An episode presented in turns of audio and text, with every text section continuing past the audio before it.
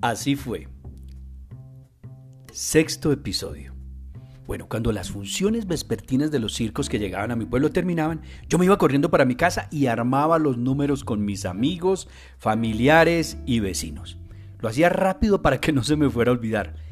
Nos vestíamos con lo que había, pijamas, boinas del abuelo, faldas de mis tías y para el maquillaje lo que había, carbón, griffith, bolas de ping-pong partidas a la mitad para la nariz y toda suerte de que adaptábamos para que se se pareciera a los verdaderos. Y hacíamos la función colgando una sábana para dividir el espacio del público del camerino, porque había un corredor grande y largo en mi casa, en la casa de mis abuelos. Bueno, yo la verdad no sé quién veía las funciones ya que todos actuábamos. Bueno, sí, sí, sí, de pronto un par de viejitas, que eran las Mejía, que vivían al lado y que a cambio nos regalaban mangos, o mis abuelos, y uno que otro transeúnte desprevenido que pasaba por allí y que Marta los seducía para que entrara. Luego ella se cambiaba y se convertía en la mujer maravilla. Mi tío Nelson cobraba la entrada pero como cosa curiosa, nunca cuadraba el dinero que entraba con el número de asistentes. Bueno, sí, después me enteré. Mi tío, bueno, eso me lo confesó hace poquito. Mi tío dejaba entrar gente gratis. Mm, bueno, y se llamaban veladas, porque hacíamos veladas.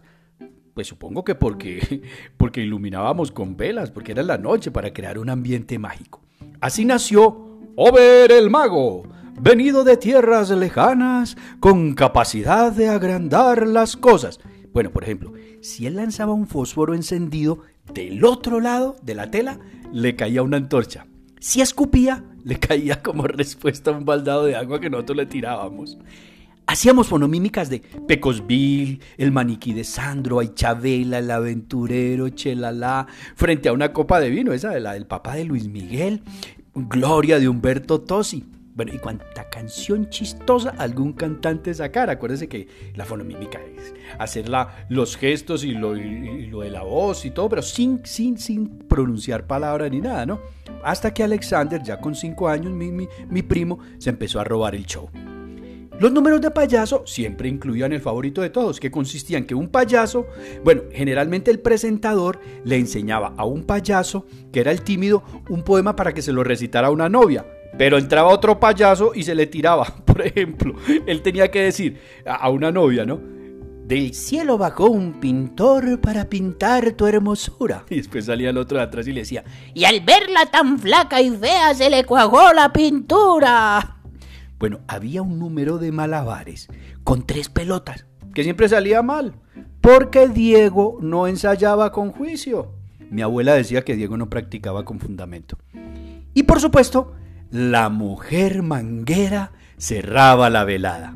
Usted ya sabe el cuento, ¿no? La mujer manguera era una mujer que salía vendiendo mangos al final y salía con una canasta de mangos diciendo, mangos, mangos, mangos.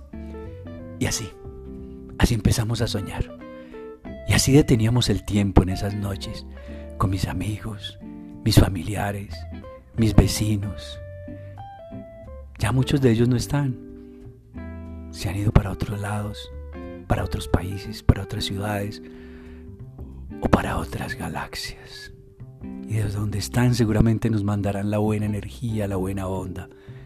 Y yo sigo aquí, soñando, soñando con ustedes y compartiendo con ustedes. Un eterno abrazo para todos, donde quiera que estén. Y para ustedes, muchas gracias por estar aquí. Y esperen el próximo episodio. Ya viene el próximo episodio un fraternal abrazo. Salud.